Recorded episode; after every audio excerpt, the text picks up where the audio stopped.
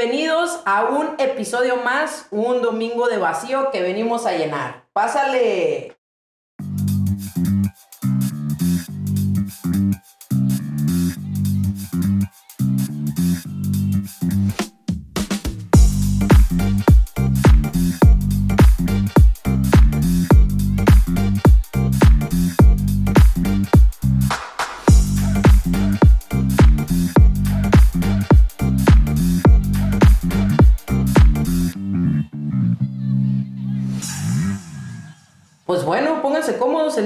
¿Qué les ofrezco? Hoy sí los estoy acompañando yo con una, una, una tacita, se podría decir, de café, un poco más grande que tacita, porque pues sueño hace en esta, el día de hoy.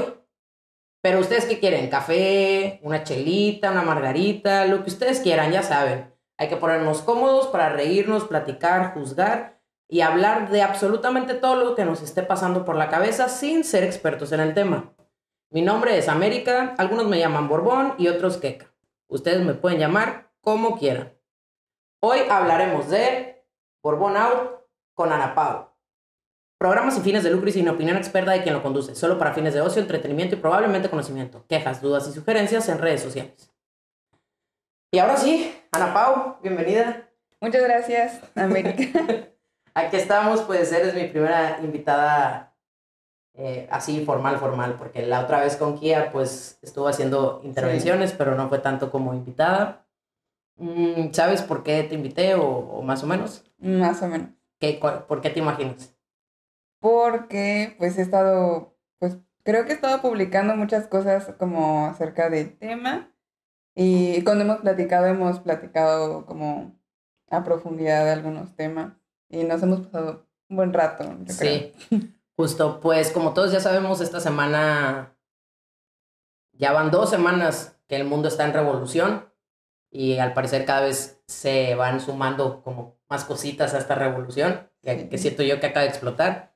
Entonces, pues aproveché para invitar a Ana Pau porque siento que Ana Pau es un poquito más, está un poquito más informada de, de algunos temas que yo y que de alguno, alguno que otro de nosotros. Entonces, pues los temas de los que estamos hablando es racismo, feminismo, clasismo, etcétera. Y el día de hoy eh, vamos a tratar de enfocarlo en el clasismo en México, ¿no? Y cómo nos afecta también todo esto del malinchismo, eh, la diferencia entre un concepto y el otro, qué tan alejados estamos de ser racistas los mexicanos o qué tan cerca sin darnos cuenta, y así, ¿no?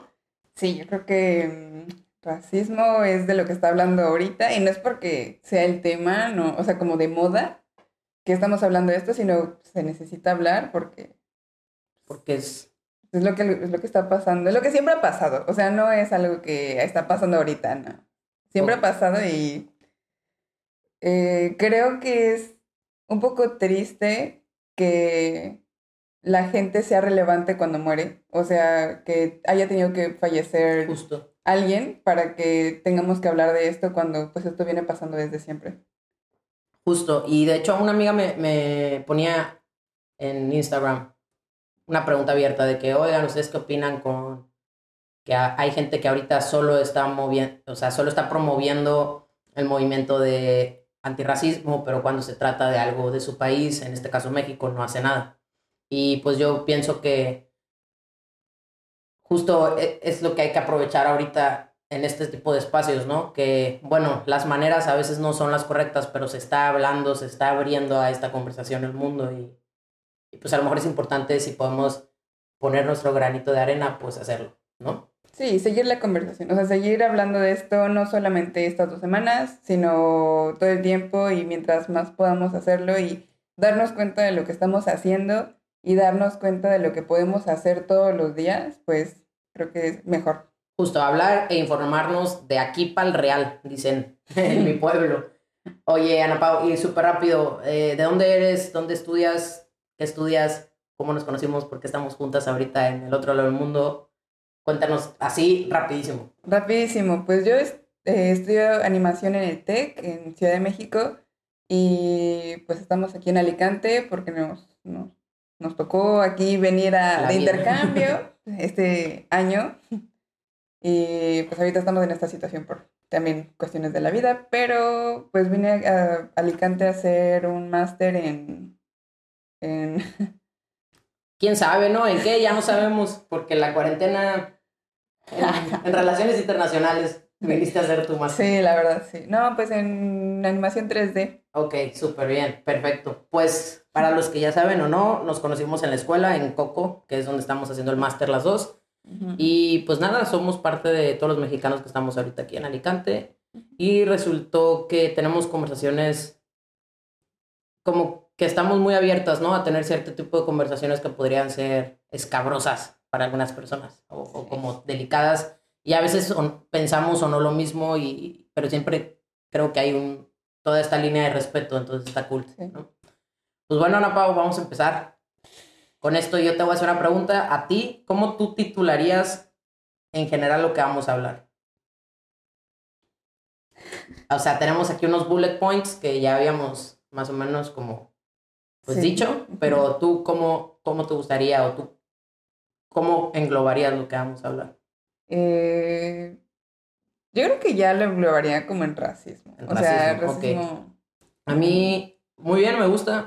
me gustaría decir que es el tema global sería el racismo y cómo en México sí somos culpables de algo que no queremos serlo. Entonces, pues empecemos, ¿no?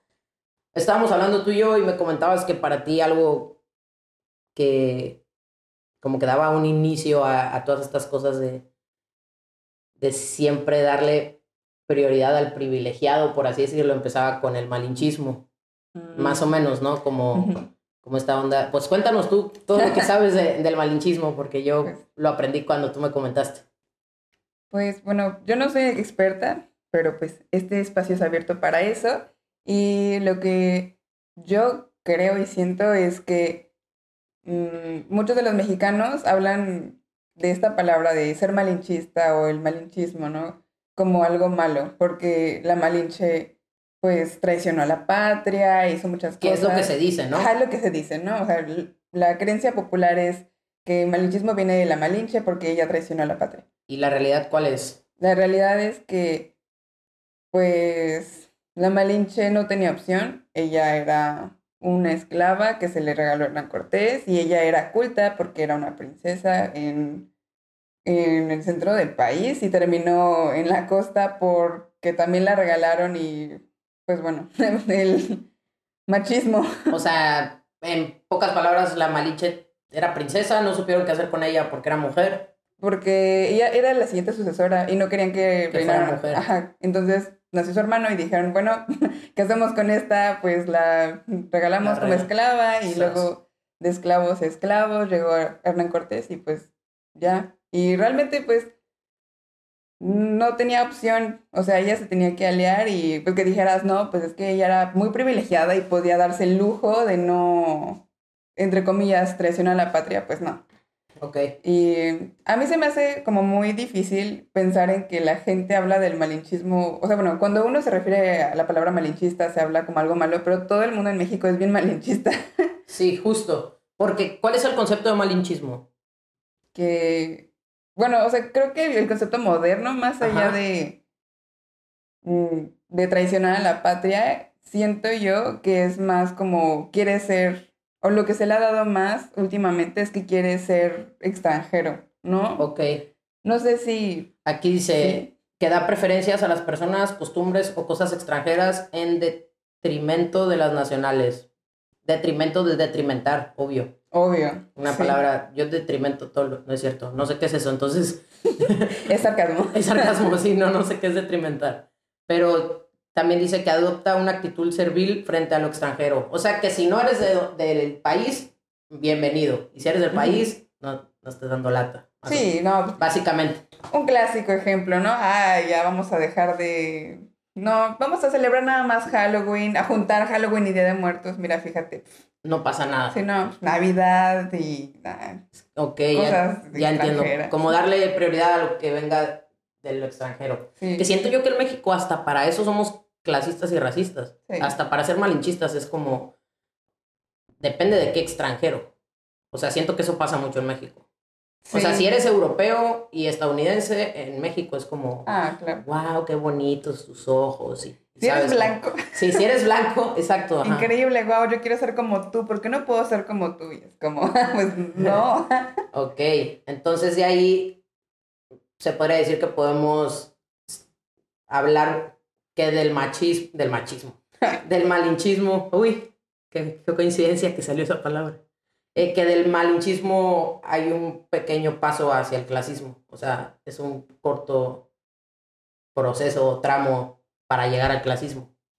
Sí, creo que se llevan uno, o sea, se llevan de la De la mano. mano. O sea, la gente que es más clasista es más malinchista, Ok. yo creo. que en palabras normales es como la gente que, que se fija más en, en- en la clase social, es también la gente que le gusta o prefiere todo lo que es extranjero, Extranjero blanco. blanco. Sí.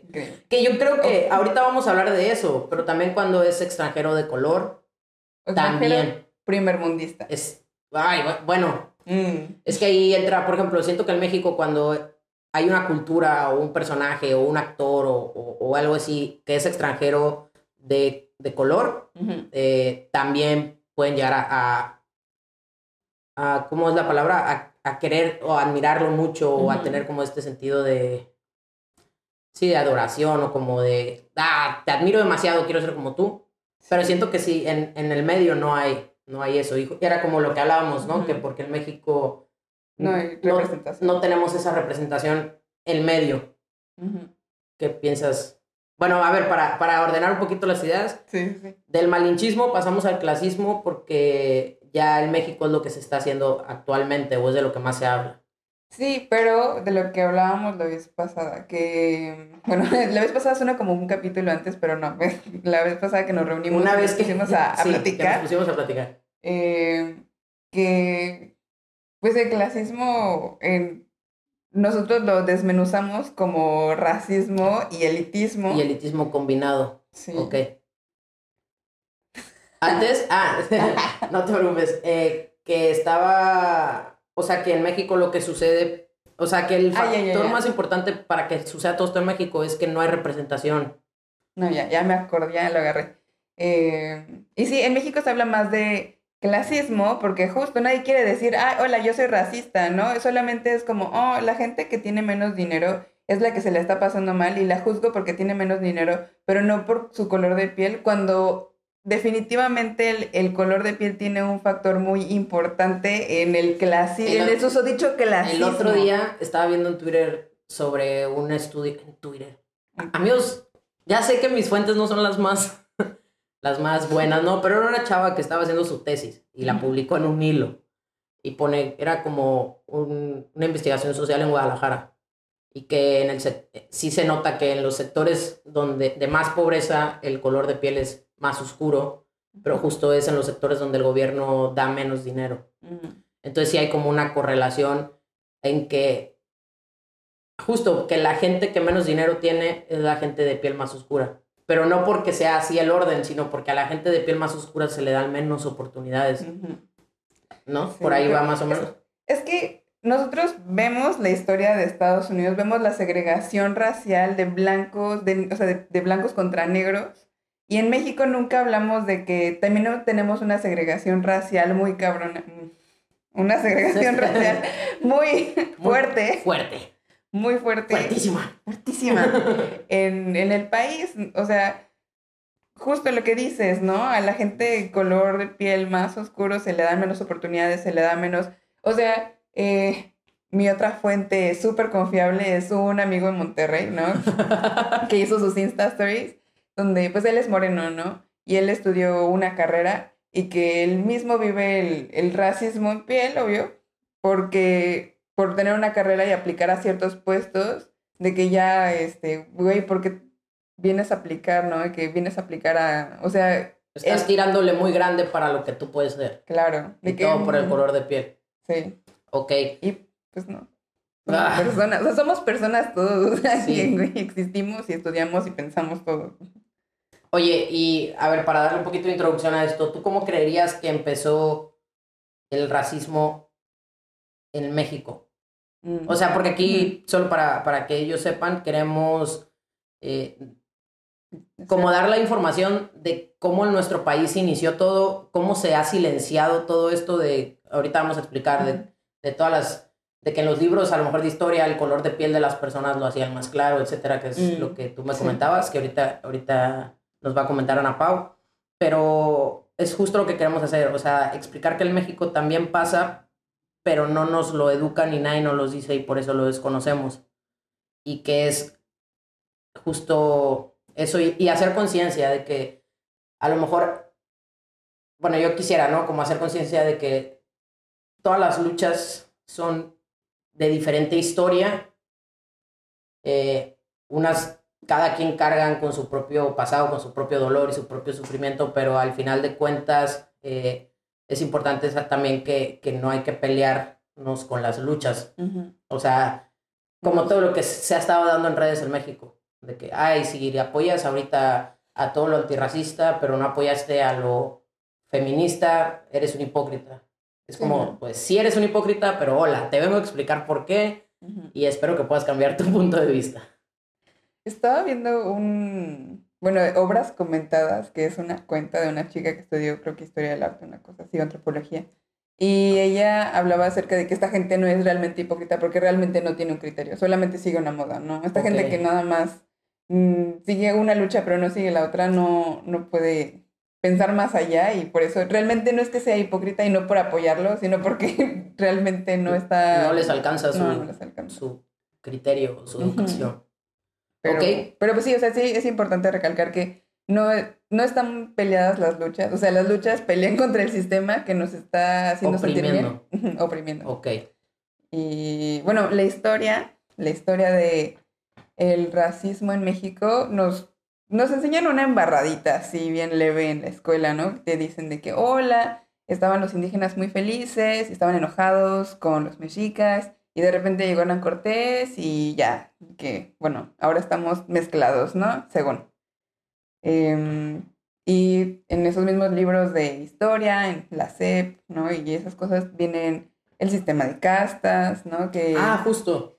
un español con un indígena es mestizo, un mestizo con un español es castizo, un español con un negro es mulato, y cada una de esas eh, Divisi- mez- ajá. mezclas, ¿no? Entre comillas, tiene una etiqueta. Y esta etiqueta te la enseñan en la escuela y tú más o menos te aprendes algunas, pero nunca... Ah, o sea, estos güeyes llegaron a México y dijeron, a estos morros los voy a etiquetar como si fueran productos, a la- así. Sí, y obviamente cada, cada mezcla tiene... O sea, yo creo que ahí viene como el clasismo. Ah, es cierto, pues una, cada mezcla tiene unos privilegios y unas Ajá. leyes y unos derechos. Sí. No mames, es cierto, no me acordaba de eso. Sí, y, o sea, los españoles nacidos en España eran de que, uff, increíble, pero ya naciste en México. mm, Eras menos y no podías ser rey. Es cierto, desde ahí empezó como todo esto en México, ¿no? De quitarte... eh, primero. Pero es una estupidez. O sea, eras español, nomás que pues tu papá decidió tomar un barco porque qué chingón está en el océano. Y naciste ahí, y ¿no? naciste en el barco o en México. No, qué mal, qué mal pedo. Pero bueno, pues, Sí. pues desde ahí viene a los que nos están escuchando, más o menos así empieza. Y en mi punto de vista también empieza desde que nadie nos. O sea, el otro día estaba viendo. ah. En, es, un, es un monumento o un edificio muy importante en Ciudad de México, creo. A ver. Pero el punto, el punto es que nadie nos dice, o sea, todo el mundo es como si los indígenas construyeron las pirámides, Ah, los indígenas, ah, sí, y los indígenas, bla, bla, pero siento que nadie nos dice que Hernán Cortés llegó a México tanto con todos sus españoles como con un friego de esclavos. Ah, sí. O sea, Hernán Cortés llegó preparado a construir y las personas que construyeron nuestro país fueron entre personas de color e indígenas Ujú. básicamente, o sea, ahí no, no, pues, no nos pueden ale- o sea, no hay como, oye, pero No. es que mi abuelo era español y recogió una piedra el otro día y también no, o sea, siento que, Y les dijo a los esclavos que se movieran, ¿no? Ya, Sí. ¿qué creen o sea, y siento que eso nadie nos los dice, o sea, nadie nos dice, fíjate que fueron tantos los números de esclavos que se trajo de estos países. Sí. Y, y porque aparte estaba leyendo que aparte de los que se trajo, eh, de Sudamérica también subió a varios. O sea, también esclavizó gente y, la, y se la llevó a México para seguir. bueno, no, no Hernán Cortés solito, no, sino ya la, la, toda la, la legión de españoles que quedaron en México, por decir. Entonces siento que eso también es bien importante porque hasta cierto punto yo he visto muchos amigos míos decir, eh, no, porque, no porque todo lo que esté pasando ahorita en Estados Unidos no pase en nuestro país, o no porque tú no conozcas a alguien eh, afrodescendiente, o no porque, o no porque, o no porque, y eso hasta yo lo llegué a decir, o sea, yo, yo decía así, yo me acuerdo cuando recién tenía estas conversaciones con Kia, yo le decía, pues es que el México es diferente porque no, no, no, no vemos a tantas personas afrodescendientes. Y me impacté de saber que vive demasiada gente afrodescendiente en México, simplemente están Invisibilizados. ¿Sabes qué vi? Que apenas en el 2019 las personas afrodescendientes fueron contabilizadas en el INEGI. En el INEGI. ¡Qué chingados! El INEGI es el Instituto Nacional de... Test. A ver, INEGI, Instituto Nacional, falta la E, de estudios. Estudios. Con G, geográficos. Y la I, internacionales, ¿no? Chingue. No, a ver, INEGI. Vamos a no sé, ahí hablando del INEGI, bien, casi bien campante de la gente. Ay, qué chingados es el INEGI. Mm, Instituto Nacional de Estadística y Geografía. Y la I. Geografía. No, sé. Pésimo, pésimo, Todo mal, todo mal. Eh, entonces. Yo te tengo un dato. Bueno, o sea, yo me intereso en estos temas como raciales porque tengo una amiga que conocí en Estados Unidos y ella es negra y ella me, o sea, no es que yo le pida, ay, hola, infórmame, ¿no? Pero ella muchas veces me llegó a, comentar su, sus penas de lo que ella ha sufrido. Su vida, literal, su, realidad. su realidad, sí. Y bueno, o sea, justo en este, en este insert aquí, lo que queda bien es que su mamá me dijo que a la gente asiática la marcaban como gente de color, o sea, como negra en Estados Unidos. En Estados Unidos, al principio, ahorita o cuándo? No, al principio, pero no recuerdo hasta cuándo. Pero, güey, o sea, imagínate decir. Como, así. No eres blanco, es negro, ¿no? Y toma, feliz Navidad, tu acta de nacimiento. Tú eres chino, pero mamá, eres negro en, tu acta de nacimiento. es que, güey, el otro día con. Ah, también contigo. O sea, al final de cuentas, siento que todos estos temas y todas estas problemáticas vienen de. Va a sonar muy extremo a lo mejor, pero vienen de el hombre masculino blanco con dinero y poder que se le hizo fácil separar, dividir y poner ciertas reglas. Porque imponerse. Imponerse, sí, justo, porque por ejemplo en México, cuando subí el podcast de Sonora, Sonora se llama Sonora porque el español no sabría, no sabía pronunciar señora. Y dijo Sonora, pues ya, ¿no? Entonces, también dicen que es un mito, pero suponiendo que fuera realidad, o sea, son cosas que pasan, ¿no? Porque porque sí. es algo que pasó en México, muchas cosas cambiaron de nombre porque no se sabían pronunciar por los españoles. Y es lo que hace la gente, güey. Es como, no sé cómo te llamas, te voy a poner un apodo. O lo que yo conozco, dentro de lo que yo conozco, no está, no está tu cultura, mm, la voy a invisibilizar. O dentro de lo que yo creo que es lo bonito, no están tus rasgos faciales, te voy a discriminar o lo que, ¿sabes? Como... Sí, es llegar a imponer y ni siquiera decir como, hola, bueno, voy a, voy a tratar de entenderte, voy a tratar de hacer lo, mi mejor esfuerzo porque nuestras culturas lleguen a un punto medio. No, hola, yo voy a llegar a imponer y le voy a poner sonora, sonora, de que sí. vale madre. No, claro. Sí, está muy cabrón. Entonces me contabas que te empezaste a interesar por estos temas por tu amiga. Sí. Ah, perdón, ahí voy a hacer un paréntesis porque bueno, esto yo lo quiero compartir de mi parte, ¿no? Yo también decía como, más bien, yo me empecé a informar mucho más de estos temas por Kia, porque ella sabe mucho más que yo, obviamente, pero luego me sentí bien mal conmigo misma de tenerme que haber esperado a, a convivir con una persona color 24/7 para empezarme a informar. Entonces justo desde hace tiempo ya estoy como tratando de leer más, aunque no solo de, esa, de ese tema, sino de todos los temas que desconozco y que sé que estoy en un privilegio, ¿sabes? O sea, como que me estoy tratando de informar más de mi privilegio, aunque no conozca yo a la minoría. Sí, o sea, es que el privilegio es no tener que vivirlo, no tener que ni siquiera... Sí, no, o sea, no necesitas experimentarlo, no necesitas buscarlo para vivir tu vida, no, necesitas informarte para vivir tu vida, tu vida podría seguir igual. Igual si supiera o no la información. Y justo es lo que estoy tratando de hacer, como informarme más para no ser solo una privilegiada ignorante más, ¿sabes? Pero bueno, era mi, como mi, intervención. No se esperen a, conocer a una persona que esté viviendo la causa. Es decir, no se esperen a que le pase algo a una mujer de su familia, no se esperen a que alguien de su familia salga del closet, no se esperen a conocer a una persona de color, no se esperen a trabajar con un indígena, no se esperen, no se esperen a, a- vivir una causa de frente para ser activos en pro de esa causa, ¿no? Sí, si somos todos empáticos, o sea, todos somos humanos, todos al final del día vivimos cosas buenas, cosas malas. Y si somos tantito empáticos, creo que es más fácil pensar en los problemas de los demás, Y que evolucione la sociedad un poquito. sin tener que vivirlas en Ok. cambio. ¿Y qué te contaba tu amiga? O sea, o, o qué aprendiste, o qué pensaste, o qué...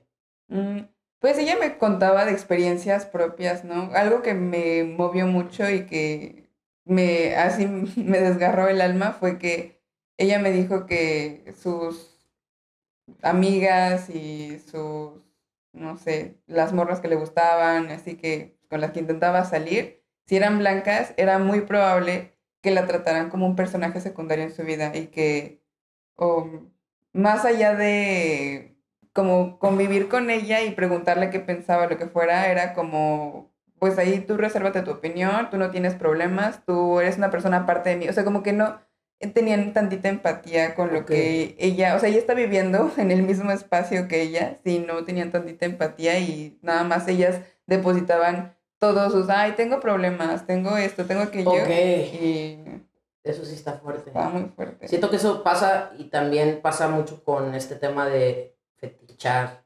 Fetichizar. fetichizar, fetichear.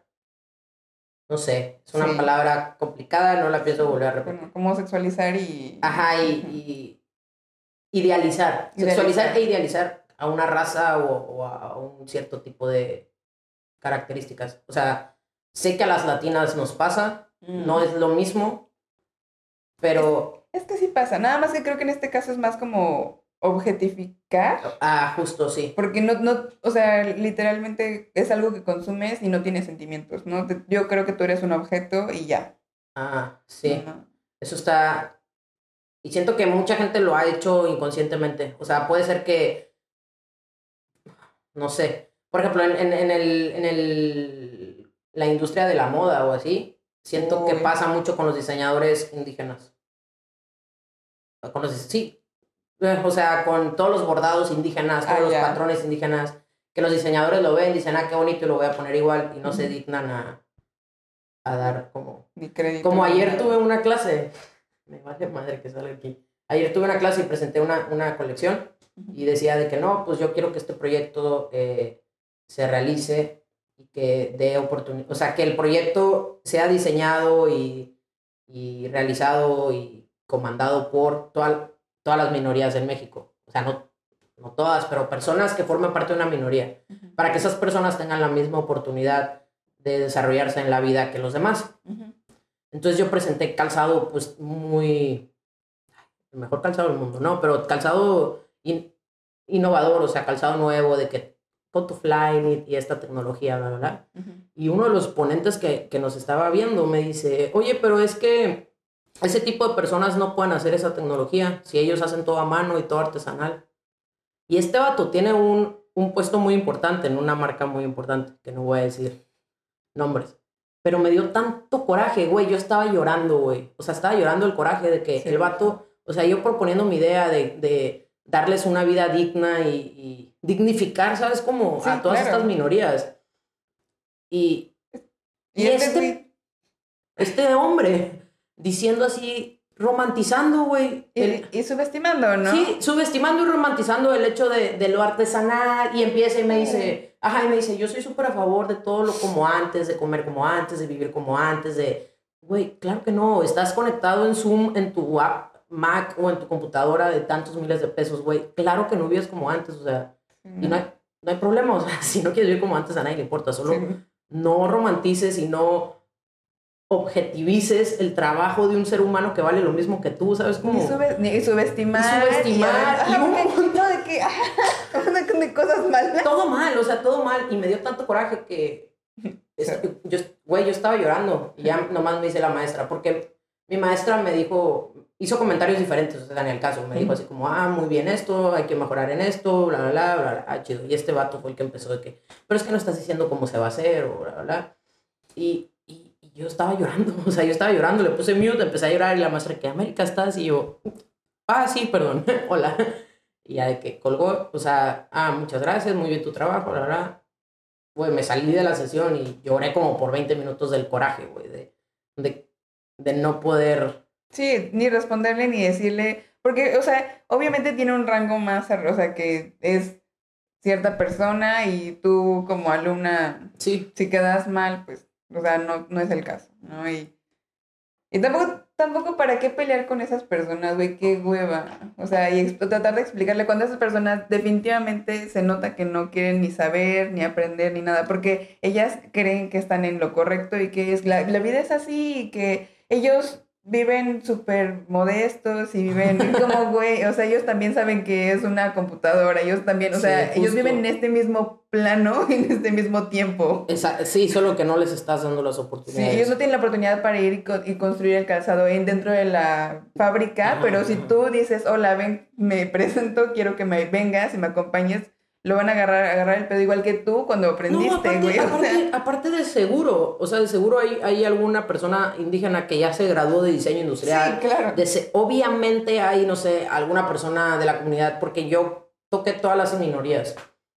Entonces, de seguro hay una persona en la comunidad LGBT que es buenísimo diseñador gráfico, o, o es buenísimo empresario, o es buenísimo empresario, o es buenísimo en algo que a la, a la empresa y al proyecto le va a funcionar de manera actual, o sea, sin necesidad de romantizar todo esto de, como romantizar, pues, La, la idea de una persona, o sea, la- el, su, cultura Su cultura, y sus raíces. Y, y como poner, cierto, siento que hacemos, le contamos la historia a la persona antes de que esa persona la viva. ¿Sabes? Sí. O sea, es como, tú naciste en esta casa, en esta familia y con esta capacidad económica, con este color de piel y de esta descendencia, ah, tu destino más o menos es dedicarte a pa, pa, pa, pa, pa. Y siento que eso está horrible, o sea, deberíamos de, de empezar a, a dejar de hacerlo porque, porque en México, en México se ve muy claro. O sea, en México se ve clarísimo desde el punto de vista que si a, un, a un- una persona le, le pides, a una persona de nuestros amigos, le pides que se imagine a un albañil o le pides que se imagine a, no sé, a un policía, a- así, nunca en su vida se va a imaginar a un vato, a una persona, a una mujer rubia, ojos azules, o a un hombre, ¿sabes? Siento que es algo que ya está en el chip de estos trabajos se ven así y estos trabajos y el empresario millonario se ve así. Mm, así, súper, ahorita, eh, con los amigos de mi roomie, de que, güey, es que estoy prieto, o decir de que no, pues es que, güey, de que yo súper de barrio, o sea, como ese término de que, ay, de barrio, ¿no? Mientras más moreno seas, eres más de barrio, no, pues es que yo soy moreno, pero yo vivía en estos privilegios y yo, la verdad, yo no era, entre comillas, lo que se dice de barrio, que, mm, no, es también como términos que sí, pero engloban muchas cosas, pero la cosa es que, la, como dices, ¿no? La gente tiene un concepto visual y es como, ay, este güey que tiene un vergo de tatuajes y que es moreno y que todo chacaloso, o sea, que la- el término chacaloso, ¿no? Y tú, y luego, Sí, como que ponemos muchos estereotipos y muchas etiquetas de... las etiquetas, no, Pero- no. Y siento que el, el mayor problema en México es que nuestras etiquetas son alejadas a nuestra realidad. Mm, o sea, demasiado. nosotros consumimos casi lo mismo que se consume en Estados Unidos, pero la vida y la cultura y las personas no son las mismas en México y en Estados Unidos, ni en México, ni en Europa, ni, o sea, no pueden ser las mismas en ningún lado y es lo que decíamos, ¿no? De que no hay representación a la mitad de, del, a todos nosotros, a la mitad del espectro, o sea, en Netflix, lo que ha estado saliendo, Netflix Latinoamérica, todos son blancos.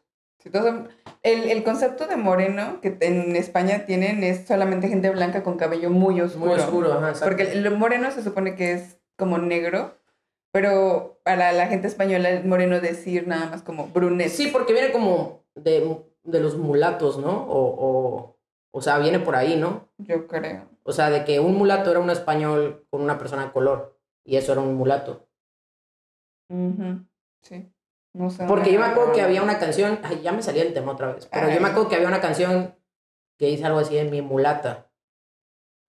Y romantiza también el, el, Ah, sí. el- el- el concepto o la palabra, o sea, y, y la empiezan, se romantiza y es como, ay, qué padre, mi morenita, o mi. ¿sabes? Como, yo le, conta- Mm. yo le contaba a mi, a- aquí a que mi abuelo a mi abuela le decía mi negra, y mi abuela era más blanca que la leche, pues, ¿qué haces? ¿Sabes? Como, Sí. eh, entonces, Bueno, es que también el, el humor mexicano es, es- muy raro. es- el humor mexicano es todo un tema. Sí, es otra cosa. Pero también siento que el humor mexicano viene de no saber la realidad mexicana. Sí. O sea, porque, a ver, un, un comediante o no sé, se le hace muy fácil burlarse de una persona que no, no está presente para defenderse.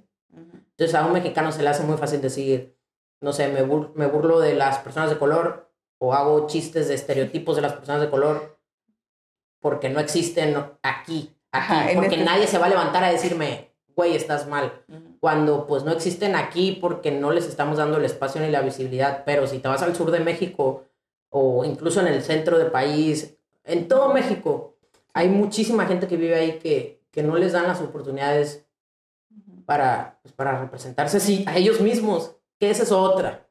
¿no? Que buscamos representarlos con todo menos con ellos. Sí. ¿Qué temas? Bueno, lo de la comedia y lo de gente de color, lo de mm, Sofía Niño y Rivera en su segundo especial, pésimo, pésimo. No sé qué Mm. dice. No, lo- bueno, si lo Yo vi el primero, no. yo vi el primero primero está bueno. Y, y me encantaba Sofía. ¿Sabes qué? A mí me gustaban, mucho, me gustaban mucho los comediantes y ahorita dejé de ver comedia por lo mismo. Sí, es Porque que... me empecé a preguntar muchas cosas. O sea, yo también tengo que ser coherente con lo que digo, con lo que hablo, con lo que vivo y con lo, lo que, que consumo. Por ejemplo, veía muchísimo la cotorriza. Y son muy graciosos, son, a mí se me hacen muy graciosos, pero hay chistes Mm. que yo digo, no te puedes tú dar el, o sea, el permiso. Y luego, y luego, por ejemplo, los de- ellos dicen así como, no, es que me burlo de estas personas y este tipo de personas que están detrás, por ejemplo, vamos a decir, me burlo de las personas que usan zapatos rojos Ujú. Y tres personas con zapatos rojos les da risa mi chiste. Entonces puedo seguirlo haciendo. Y es como, no, güey, o sea, no porque a la minoría de la minoría le dé risa tu chiste, lo puedes seguir haciendo. Claro. O sea, es como si un machista hace chistes machistas y tres mujeres con pensamientos machistas se rían. Eso no quiere decir que está bien, pues. Sí, no. Entonces, bueno, ese es otro tema también, la comedia en tiempos de... Uy, no, bueno. Ese es, es todo otro tema, pero ya nos ¿Viste? desviamos. Bueno, voy a seguir. No, Nada más así adhiriendo a ese punto. ¿Viste lo que hizo el Universal? No, Que puso una. Una pendeja. Una, una tontería de. voy a, voy a- me voy a parar. Yo moví la silla para que escuchen que me estoy parando. Eh, dime.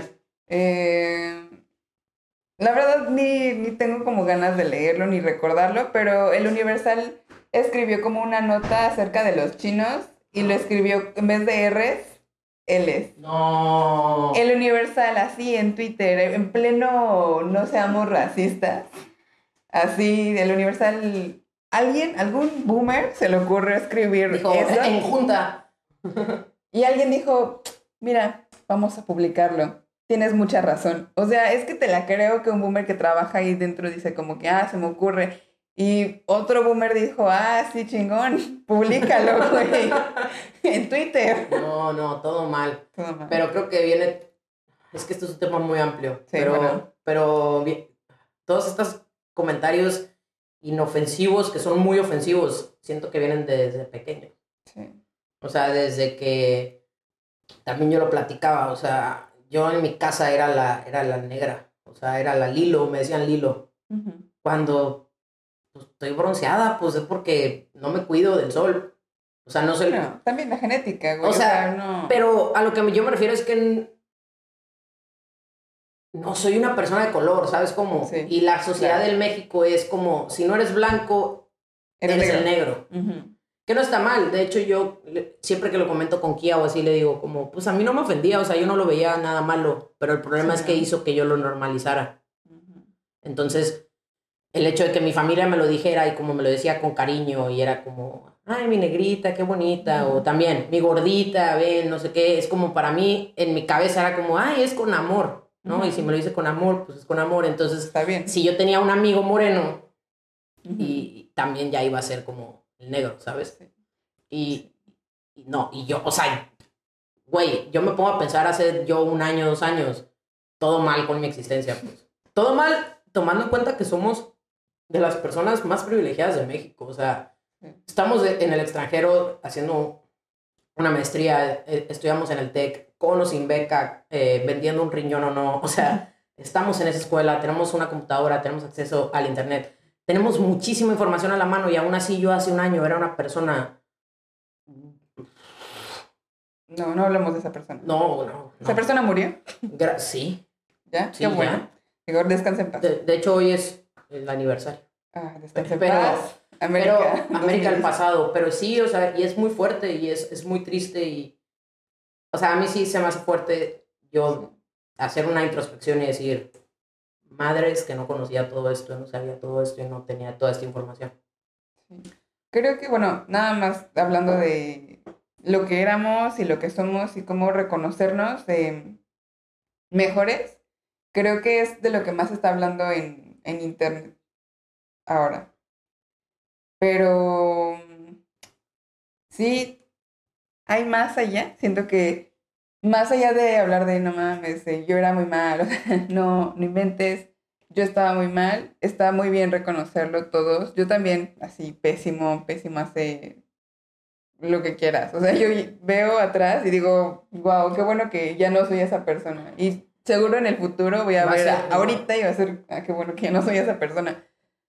Pero, no sé, me recordaste como el, el- lo que está pasando ahorita, de que todos somos woke, todos somos increíbles, todos ahora ya soy antirracista y, este, bueno, o sea, nada más como, como que nada más, hay gente que se dedica a hablar de, De eso. lo que está de Ajá, moda, justo. de, de lo que está haciendo. Y estaba comentándolo con una amiga y siento que para mucha gente esto es como una suscripción al gym. O sea, como que veo el problema, digo, oh, ya estoy Ah, en- engordando y nada más me voy a suscribir al gym. Y ya estás presumiendo de que, wow, ¿cómo me suscribí al gym? ¿Cómo me tomé la foto en el gym? Pero realmente tienes que hacer el trabajo, ¿no? Que creo que tú, tú sí lo estás Es haciendo. buena analogía. ¿no? Y el- hay que difundir, hay que, hay que ir al gimnasio e informarse, o sea, bueno, eh, en la analogía es ir al gimnasio y tener una dieta, o sea, si quieres, tu problema es, güey, subir de peso, entonces me voy a inscribir al gimnasio, pero no solamente es eso, sino que tienes que trabajarlo. Igual nada más de que, wow, está, existe, hay gente que apenas ahorita con lo que está pasando se está dando cuenta, wow, nomás, sí existe el racismo en México. Y ya decir como que, oh, sí, voy a ser antirracista. Pero sí tenemos que ser proactivos y todos con lo que estamos hablando de que se nos enseña desde chiquitos y que son cosas que tenemos muy metidos en la cabeza, tenemos que reconocer todas esas cosas y activamente decirle a tu amigo de que, oye, no, no me digas negro. De, de o- compa, pues. Ajá, de, de compa, güey, eso no está chido, no lo hagas. Sí, o sea, no, no es de que, ay, no, estás mal. No, pues somos amigos y pues la verdad eso no me hace sentir bien. Y no porque el concepto de negro, que es mucha gente que lo pelea de que, ay, pero si te lo digo con cariño, que eso no tiene que ser algo O malo. no te tiene que insultar. Ajá, no, no te tiene que insultar. Y pues obviamente no, son adjetivos calificativos, pero en el, en el mundo y en el momento en el que vivimos... Crean eh, un, siento que eso crea un sí. efecto dominó. sí, porque, luego te ves, te ves, te enfrentas a la realidad y ves a una persona de color y, y se te hace bien fácil eh, dirigirte de cierta manera cuando estás estúpido. O sea, no debes de, de- de estar consciente e informado para estar listo para conocer a, a todos en el mundo. O sea, ¿sabes? Respetuoso. Sí, y, y, y poder respetar en, en todo el mundo. Es como un ejemplo muy tonto, pero es como cuando decían, siempre antes de viajar, eh, investiga las costumbres y los modismos Mm, y el sí. respeto en ese país, porque no va a ser que te equivoques.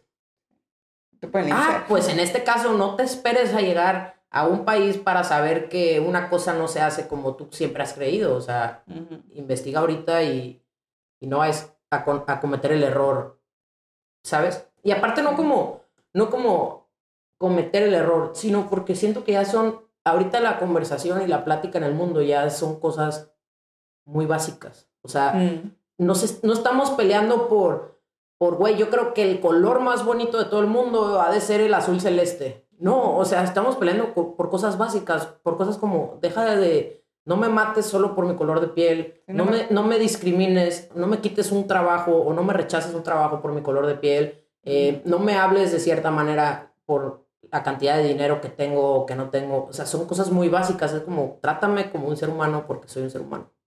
Que es lo que todas las luchas están pidiendo. Están pidiendo, y justo se me hace, a mí sí se me hace medio increíble que en el 2020 lo sigan haciendo, pues. Doloroso. Es doloroso, pero pues es muy necesario. Sí, es muy no, necesario. A mí se me hace doloroso que tengamos que hacerlo, pero pues ni modo. O sea, de que siento muy feo reconocer Sí. qué es lo que se tiene que hacer, pero pues ni modo. O sea, con lágrimas, con todo. Sí.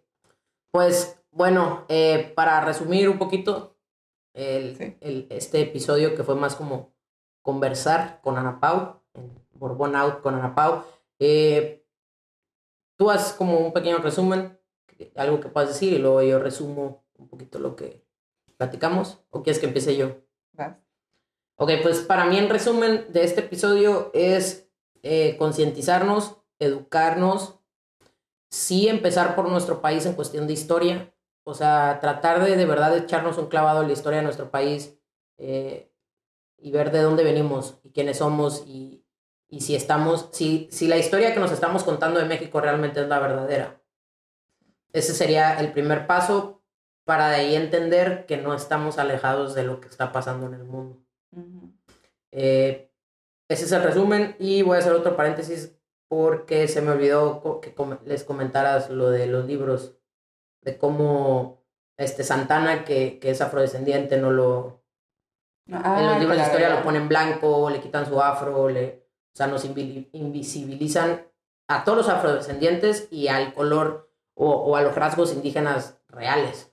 Sí, es como silenciarlo, ¿no? Como, ay, es que era una gran persona, pues era blanco, ¿no? Y también creo que, bueno, mucha gente glorifica a Benito Juárez cuando Benito Juárez de que odiaba ser indígena, porque también, o sea, por la connotación que tenía en la época histórica, y también, bueno, nada más hablando de presidentes, eh, Porfirio Díaz, que dicen Ah, que sí. se maquillaba, Se ¿no? maquillaba para ser más blanco. Y Y nadie te lo dice, ¿no? no, Y, y comentabas también que en los libros de historia el hecho de que se nos pinte de color caucásico es el nombre, blanco, es porque pues, los que nos pintaban eran españoles y en su educación de arte. Era el modelo clásico de Europeo. europeo. Ajá. Entonces la gente que estudiaba artes o que sabía mínimo de artes llegaba a México y lo que hacía era, o sea, no podían, debido a toda la enseñanza que tenían detrás de andar pintando horas y horas y horas modelos europeos, no podían concebir pintar un cuerpo indígena. Ajá. Entonces pintaban, o sea, el, el- la anatomía era un cuerpo europeo y lo que hacían, hacía lo mucho era eh, pintar la, el color de piel, el color de piel hacerla más café, Más pero no es un café que tú reconoces como un color de piel real tuyo, ¿no? O sea, si tú haces, bueno, la gente que estudia arte o lo que sea de, en esa rama, uno puede percibir que cada piel tiene ciertos tonos, ¿no? Y la gente que es muy blanca no es un blanco papel, sino que tiene azules, tiene rosas, ¿no? Y nosotros como mexicanos tenemos tonos verdes. Y no somos nada más como nada más, vamos a juntar mm, mm, verde y no, Aquí el primer rosa que me encuentre con, con el verde que me sobró. y ya el café, ¿no? Todos los colores, como cuando juntas todas Sí, las plastilinas se ve café y ya. ándale. Vamos a juntarlo, se ve café. Eres, ese eres tú, ¿no? Y pues está, está, Está, está feo, ¿no? Siento que es muy importante la representación. Sí, y, y bueno, yo los invito a buscar esa representación y a ser parte de esa representación. Sí, creo que, bueno, es algo que no hemos comentado, pero hace unos días vi un post de un amigo que estudia, bueno, que estudió doblaje conmigo, cuando intenté hacer doblaje, pero fracasé. Y este, ah, él es moreno, él es afrodescendiente, yo, yo no sabía, solo que eh, lo tengo en Facebook, no nos conocemos tan bien, pero él hace sketches, porque también actúa Chingón. en, en YouTube con un grupo de chavos y este, a mí me, me como por su ocio, me gusta verlo y me molesta un poco que siempre salga de eh, eh, el jardinero y así, ¿no? es que es la y- narrativa que nos dan, güey. Ajá, pero pues él es actor y él trabaja con esta gente. No es que estás trabajando en Televisa, no te están dando, o sea, estás trabajando mano a mano con estas personas y creo que él como persona que está en el medio, sí tiene un, no, no quiero darle una responsabilidad, pero sí, Sí. de, de si él se siente mal por todo lo que le hace sentir mal la sociedad y tiene este espacio para poder cambiarlo, creo que debería ser importante la gente que trabaja en el medio dar más representación a estos tonos de piel y a, pues, a todos, ¿no? Los, los que no han tenido durante mucho tiempo sistemáticamente la representación y la visibilidad ni las oportunidades. Que es mucho, ¿no? O sea, básicamente la las únicas personas que se pueden sentir representadas, por ejemplo, en México son mujeres y hombres heterosexuales blancos. Y, y, y no estoy, o sea, no, no estoy diciendo que sea como, o sea, no lo digo de manera, no sé cómo explicarlo, pero por ejemplo, mi papá tiene representación en México, yo no, no. es queja, o sea, O sea, sí es queja, la neta. sí, sí es queja, Sí es queja, pero no es culpa de. Ay, madres, es que sí es culpa de Sí muchos güeyes. Pónganse Sí. las pilas todos. Eh, bueno, el punto es que. Pon tú, mi papá, mi prima, mi tía tienen representación en México, pero yo no. ¿Por qué? Porque yo no conozco a una morra actriz eh, morena que haga papeles, no sé, de lesbiana. En México no. En ¿no? México no, imposible. Sí, no. Entonces creo que, que es un poco la narrativa de, de cómo nos estamos contando nuestra pro- propia historia. Porque, ah, ah que, que, por ejemplo, cuando yo estaba chiquita, chiquita típicas obras de la escuela, eh,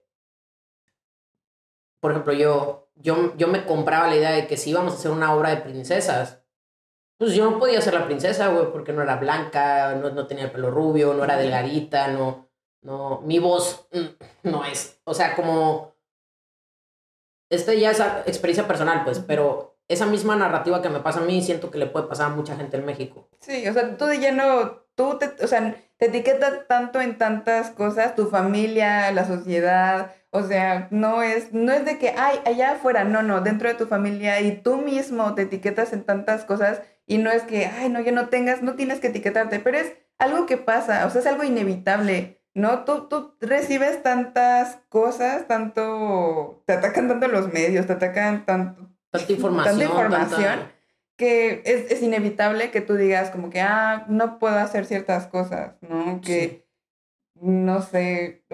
Y eso viene más también porque se vive la discriminación. O sea, la gente que es blanca y privilegiada, que nunca se le niega nada, que como hay un actor que está en Twitter bien, bien, bien tonto, que, ay, tú no sabes que yo también he sido discriminado porque... Porque no me han- porque no me han dado papeles de Porque este- eres mal actor, güey. no, no, pero porque soy blanco y de ojo verde. Y es como, güey, tú ves seguro el cast y te piden el, en el cast alguien que tenga un perfil latino y tú, por cómo luces, tan privilegiado, o sea, bueno, eres privilegiado entre comillas, con una piel muy clara y ojo verde, obviamente No. la gente que está haciendo el cast no dice, ah, sí, a huevo, tú luces latino, el perfil latino que estoy buscando. Y él ya nada más porque le niegan justo eso, porque por sus huevos dijo, ay, sí, a huevo, yo encajo en ese perfil. O sea, Ah, siento que esa es. Es que también ya la televisión es una.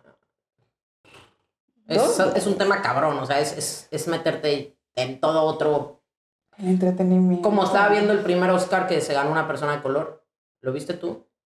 ¿No viste? acuerdo. Mira, déjame lo googleo rápido para no, no echar mentiras. Primer Oscar a una. La mujer se llamaba. La madre para pronunciar este nombre. Haiti McDaniel. Haiti supongo que se pronuncia así. ¿Harry? Harry. Bueno, H-A-T-T-I-E. Y yo leí la historia y, y hace cuenta que, pues la morra sí, se supone que era muy buena actriz. Entonces le dieron un papel bastante importante en, en esta, se llama Mami, el personaje en lo que el viento se llevó. Entonces le dieron ese papel súper importante, la morra la rompió cabrón en el papel y así, y le dicen de que, güey, estás nominada a los Oscars. Pero no puedes ir porque eres negra. Mm, Güey. Y fue de que, ¿what? y se ganó el Oscar. Y ya pasó, le dieron el Oscar y todo. Y el problema fue, bueno, como cuentan la historia, fue que le dieron el Oscar, sí, porque obviamente se lo merecía, pero también fue una parte de, del, la corporación o esta corporatividad de, de, la, de Hollywood, de decir, ay, sí los queremos también a las personas de color, miren, estamos premiando a... Y el problema con esta chava fue que todas las personas de color se le vinieron encima, porque le dijeron que ella se había dejado utilizar como estandarte político, pues sí, para, para, los, para los Oscars y Hollywood y como todo esto. Y estuvo horrible porque, o sea, la morra literal fue como cumplir su sueño y luego fue como, fuck, me utilizaron para todo esto y ahora hasta mi propia gente se me está viniendo encima, bla, bla, bla. Entonces... Es de nuevo con esos traidores, entre comillas, ¿no? ¿Qué, qué opción tenía? Ella actuó, hizo lo que tenía que hacer y su, su mejor esfuerzo le hizo chingón. No, aparte esto fue en el 1940. O sea, tampoco es como si ahorita le, le ofrecen, vamos, eh, no sé, a cualquier persona, no sé, a Will Smith. O sea, ya ahorita en el 2020 Will Smith puede tomar las decisiones que él quiera o, o ¿sabes? Pero, pero, güey, en 1940 no tienes Wikipedia para ver quién te está contratando o para qué o, ¿sabes? Como esas cosas. Entonces se me hizo fuerte y, y solo confirmé que esa es una industria muy maleada también, como muchas otras. Entonces es un tema muy extenso, creo. Sí. eso de usar a gente como estandarte también es otro, tema. Es otro tema. Sí, o sea, siempre creo que llego como al entretenimiento gringo y bueno, he estado viendo, ya, ya tengo mi recomendación. Ah, bien. Este, unos videos de una chava que hace análisis en, en YouTube y hay un, bueno, yo no sabía esto, pero hay como una compañía que como que recluta influencers morras de gringas chiquitas, o sea, pero para llevarlas de viaje y que se tomen fotos y que tengan como, o sea, que ellas sean como la publicidad, de sus cosas. Y que lo que habían hecho esta, esta empresa fue que pues todas eran blancas, ¿no? Y que, güey, estamos en el 2019, 2020 creo que en ese momento fue. Y dijeron, ah, sí, no mames, es cierto, porque la gente le estuvo diciendo, porque obviamente los consumidores de esta empresa pues son internacionales. O sea, si el internet no es como que, ay, pues mi, mi... Sí, como solo conozco esto. Ajá, de que, ay, solamente me estoy enfocando a estas morras. No, pues obviamente es algo internacional y la gente que lo consume viene de todos lados y es muy diferente, ¿no? Y entonces, ah, bueno, está bien, vamos a llevar a chicas de color. Y después, o sea, ellas grababan en los videos y les tomaban fotos, pero estas chicas hicieron después videos testimoniales de cómo las trataron horrible, horrible, horrible, así de que eh, las pusieron en la sala para dormir y este, porque según ellos, para ellos era la manera inteligente porque las otras niñas blancas se conocían y ellas estaban en las literas pasándose a la bomba y las otras niñas de que bueno, es que el Airbnb así decía que era para tantas personas y el Airbnb contemplaba el sillón como cama, entonces que las morras nuevas y de color en vez de integrarlas las separaron, y les dijeron, "No, pues ustedes duermen aquí en la sala."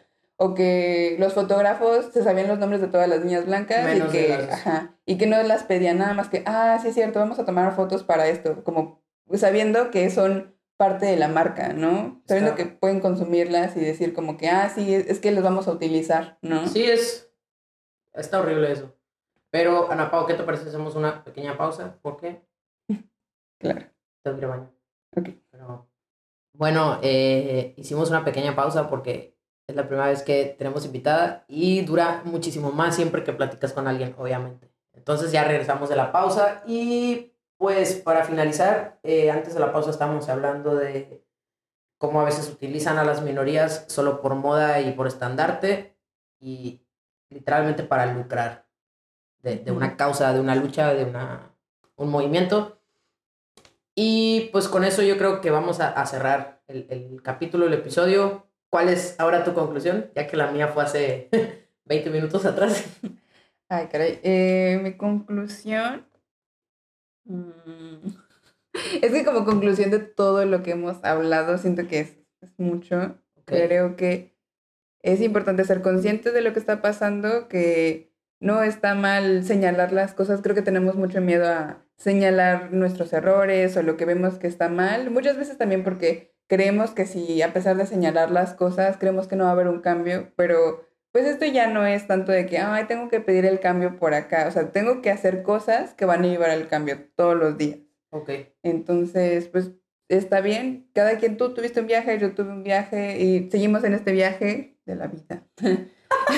Bien intenso. De la vida. El viaje astral de la vida. Increíble. Y pues esperamos, yo creo que sí, espero que quienes nos escuchen no tengan que esperarse a, a que alguien les cuente así de que, oye, yo he sufrido mucho y sentir ese dolor, porque la verdad no está chido, o sea, para nada está chido llegar a conocer a alguien que te cuente todo su dolor y, y apenas de decir, sentirte también muy tonto de decir de que, ah, wow, yo no me había puesto a pensar en esto. Entonces, con esto yo espero que mucha gente se evite la pena de, de decir, ay, chale, no me había este, informado de esto y apenas me estoy enterando. Entonces, sí, yo mi conclusión sería que, pues, eh, hemos estado haciendo cosas mal, que no es ir- irreversible, seguimos viviendo, ¿no? El- lo que me dice siempre mi mamá es que lo único que no tiene cura es la muerte, entonces, pues seguimos vivos, seguimos, pues, o sea, tenemos la posibilidad de hacer un cambio y podemos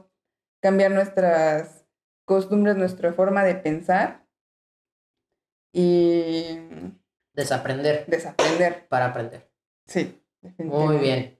Pues pasamos a las noticias. Y el día de hoy las noticias, como casi siempre tienen que ver con el tema, pues vamos a leer esta que dice Clasismo y racismo en México, el caso de Yalitza Aparicio.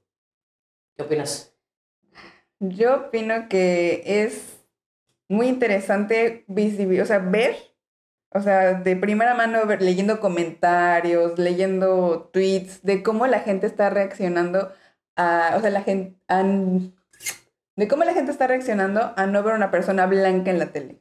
O sea, una persona Justo. blanca mexicana, ¿no? Y decir como, eh, esa persona no luce como yo, esa persona... Y, y ver que lo que piensa esta gente es, esta persona no merece, no tiene los derechos y no es capaz de hacer lo que las personas blancas... O al revés también, ¿no? Como por ser eh, morena, por ser indígena, solo puede hacer esto.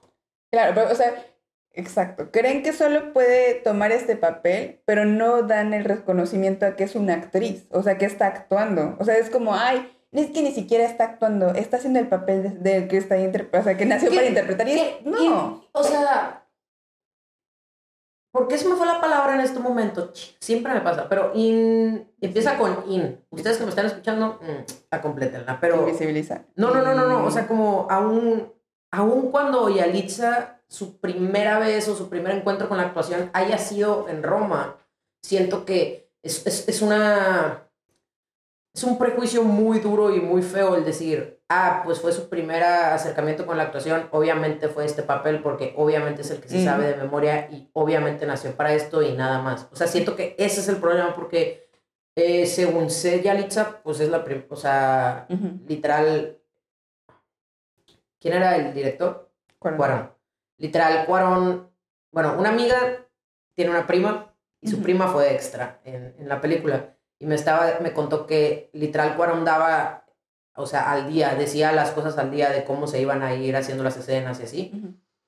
Entonces, el hecho de que una persona pueda llevar a cabo un trabajo de actuación así, cuando tu director te está diciendo, ah, el día de hoy se va a grabar esto, este es el sentimiento y esto es lo que va a ver, bla, bla, bla, bla, hayas estudiado o no actuación, si lo lograste, lo llevaste a cabo y todavía lo, lo ejecutaste como lo hizo, lo hizo Yalitza en, en la, en la pantalla grande, creo que ahí ya nos demostró a todos que claramente tiene madera para actuar en el papel que le pongan, ¿sabes? Y si, se, y si estudia una carrera que tiene que ver con actuación, si se empieza, a lo mejor ya lo hizo, la verdad es que estoy un poco desconectada en general de todos los actores, me da igual la vida de los actores a mí, pero, o sea, puede hacer eso y más, pero la gente ya la tiene encajonada de, nah, es que obviamente ese papel le salió bien porque para...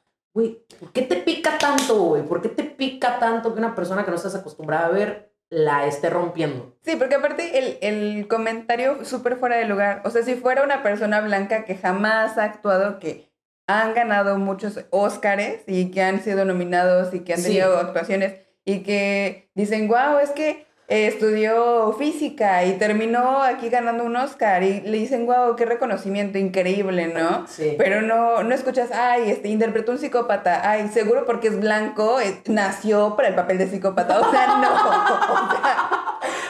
O sea, No. O sea, O sí, pero o sí. no. Es- es- no, es poco probable. O sea, hay más la gente dentro de México. O sea, nada más es como, ay, eh, subestima las habilidades, Sí. ¿no? Como que, ay, no puedes.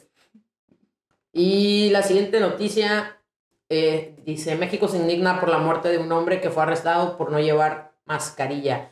Número uno, me caga que pongan este tipo de noticias así. México está indignado porque un policía mató a un hombre por no llevar mascarilla. México in- está indignado por el racismo. Por el racismo de un policía racista que mató a un hombre por no cumplir con los estereotipos físicos. Del, del México racista, ¿no? Que existe. Sí, porque si fuera un, bueno, no sé en tu rancho, pero si fuera alguien de, o sea, me refiero como, ¿cómo se llama el? Perdón, es que es de la metrópoli, ¿no? Una Perdón, disculpa, perdón. la privilegiada de Ciudad de México. ¿Qué es O sea, me refiero a que, de, no sé cómo se llama el, el lugar donde se junta la gente que es muy rica y pudiente y así. Ah, Si, si estuviéramos en ese lugar ok. y un güey no trae mascarilla, Ah, no pasa nada. nada, no nada. pasa nada. Sí. Hay un video en Twitter de un güey así super mi rey pegándole en el casco a un policía. Sí, sí, sí. ¿Y cuándo, cuándo le van a hacer algo? Nada. O sea, nada, intocable el güey. Y nada más, o sea, siento que en las noticias lo quieren ver como que, oh, es que la razón era por la que no traía cubrebocas. Y es como, pero realmente es tan importante. O sea, no, nada, absolutamente nada en la vida justifica matar a alguien. Menos si es inocente de, o sea, no está haciendo nada. Está haciendo algo malo, sí. O sea, hay gente que va a pensar, es que no traía cubrebocas, pero no justifica asesinarlo. No, No. está terrible. O sea, necesita, es una multa, hola, toma, esta es tu multa, vas a tener que pagar. Ya, O fin. cómprate una mascarilla, güey. O sea. Y provecho, ¿sabes cómo? Porque el hombre estaba comiendo, pues, o sea, ¿qué, qué pedo con la gente que. que su mente le alcanza para tan poco? Sí. Y es la educación y es todo lo que se vive a diario y es justo todo lo que hemos comentado en este episodio. Eh, pues bueno, esas son las noticias de hoy. Mm, mm, mm, mm. ¿Recomendaciones?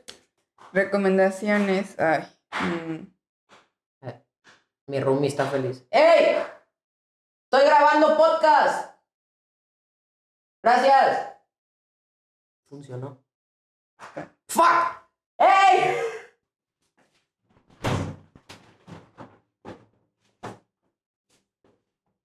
¿Quién eres? Nadie afuera. ¡Qué fantasma!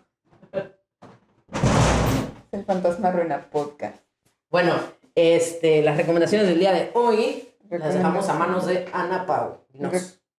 Mi recomendación, mi recomendación así personal, de persona a persona, sería que piensen antes de actuar. Siento que es algo que te dicen todo el tiempo. Hay cosas que uno dice, wow, lo que me dijeron toda la vida es muy útil, pero lo escuchas toda la vida y dices, ay, güey, ¿por qué me dices esto? ¿no? Sí, sí, sí. Debes pensar antes de actuar y como así, puntualmente. Si lo que vas a hacer, lo que estás pensando en hacer, tu siguiente movimiento así, tu siguiente acción en los Sims, así, eh, piensas que va a incomodar a otra persona, no lo hagas. Piénsalo, o sea, solo dos segundos, pensar, procesar. Voy a incomodar a alguien más, me me voy a ver mal. no, o sea, igual si no quieres, si no te importa incomodar a las demás personas, piensa, ¿te vas a ver mal? O sea, es que hay gente que neta no lo hace por otras personas, pero piensa, si tú fueras esa persona y recibieras el mismo trato, ¿te vas a sentir bien? ¿Te vas Sí, a enojar? La recomendación de Ana Pau es haz un diagrama de flujo Por para favor. ver si vale la pena o no ser una persona mm, no grata. Básicamente. Y ma- machista, racista, no sé. Es que, bueno, en este tema de la modernidad, que todo queremos consumir, recordar no objetizar personas. eh, mi recomendación sería ver Dear White People. O sea, si queremos eh, hablar del racismo y algo que la conversación está abierta en Estados Unidos, no está abierta para nosotros como latinos. O sea, hay cosas que sí, hay cosas que no cosas en las que nos identificamos más que en- con otras, pero eh, creo que está chido como serie ver Dear White People, está muy chida. Las primeras dos temporadas están muy chidas, la tercera ya se puso como floricienta, cuando ya empiezan de Asia que a fumar los, los productores y Sí, escritores. ya no saben qué hacer y me voy a echar un porro. Sí, pero está muy buena, está... En Netflix. Ajá, está en Netflix, es, es de Netflix. Y qué más. Mm, hay un- una youtuber, bueno, hace videos en inglés, no es, no es discriminación. No he visto tantos videoblogs o videos, videoensayos donde informen pues las personas mexicanas, que creo que pues, pues ya empezamos. Eh, creo que hay más podcasts. De hecho, Sí. hay, un podcast, bueno, también recomendaciones, creo que se llama Afrochingonas, que está también en Spotify. Y no son, eh, creo que son tres o cuatro chicas eh, negras en Ciudad de México. Nice, bien. Sí, y está chido. Pues también ellas cuentan sus, su, su día a día, que pues es el día a día normal, ¿no? Y qué más, ah, la youtuber, sí, se me fue el pedo. Eh, la youtuber se llama Tiffany Ferguson, ella es blanca, pero eh, hace un análisis muy detallado de todo lo que habla. O sea, no solamente habla de raza ni nada, habla de cosas del entretenimiento, de lo que consumimos, de memes, ¿no? Y, y está, está bien, o sea, está muy informativo y siento que o sea, son temas que nos interesan a todos. O sea, no es, no es como que, ay, me quiere hablar de algo que realmente no me interesa, sino que ella llega y, ok, vamos a analizar el meme de las Karens, ¿no? De las Ah, mujeres blancas y esto, y, y, ok, desmenuzado. Esto es un estereotipo, es malo, es racismo, no, no es racismo, pero bueno, o sea, explicar por qué y qué es todo. Y la, lo que más me gusta de esta chava es que pone eh, los en la descripción pone el tema por como un índice por minuto. Entonces, si, si Ah, no te quieres ver todo el video y dices como, ah, ¿qué, qué viene en este video? Ah, quiero escuchar nada más del minuto 1.39 y ya. Ok, entonces las recomendaciones del día de hoy en Netflix, Dear White People, eh, Afrochingonas, ya vi, las pueden encontrar en Insta y en Spotify. Y se me olvidó el nombre de esta chava youtuber, Tiffany Ferguson. Tiffany Ferguson en YouTube.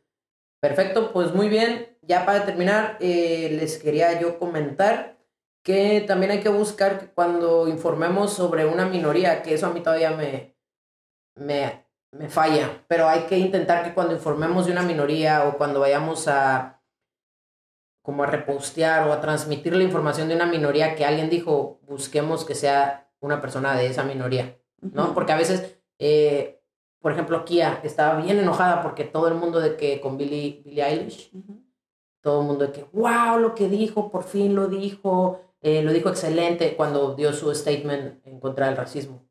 Qué chingón, bla, bla, bla. Y Kia estaba así de que, güey, claro que qué chingón, pero, pero es lo mismo que cualquier artista o cualquier persona de color hemos estado diciendo toda nuestra vida y, y lo aplauden ya que un hombre blanco o una mujer blanca o alguien blanco se da cuenta y lo dice. Sí. Entonces, no hay que aplaudir a la gente por cosas que son normales. Es decir, Sí. no ser racista no es una cualidad, es debería de ser una característica del ser humano. Sí, ser- empático. Sí. No le vas a aplaudir un pez por nadar. ¿no? exactamente. Entonces, pues eso y pues gracias Ana Pau por haber venido. Todo un placer. Eh. Te podemos seguir. Ana Pau tiene ilustraciones, ¿te gusta? No sé si te gusta compartirlas. ¿Quieres que te dejar tus redes? Ay, mis redes son un poco complicadas porque son letras y números. Bueno, las voy a dejar escritas en el post en Insta y en Facebook. Entonces, Yeah. tú, tanto pues tus redes de personal o de ilustración o lo que tú quieras que veamos sobre ti. ¿Va? Es todo ya. Muchísimas gracias y fue un placer eh, platicar el día de hoy con ustedes, con Ana Pau. Nos vemos el siguiente episodio, la siguiente semana o tal vez nunca, quién sabe. Por lo pronto, tú sé muy feliz, quiérete siempre y recuerda, siempre puedes hacer lo que se te dé la gana, siempre y cuando te haga feliz y no afectes a terceros. Bye, Borbón, out.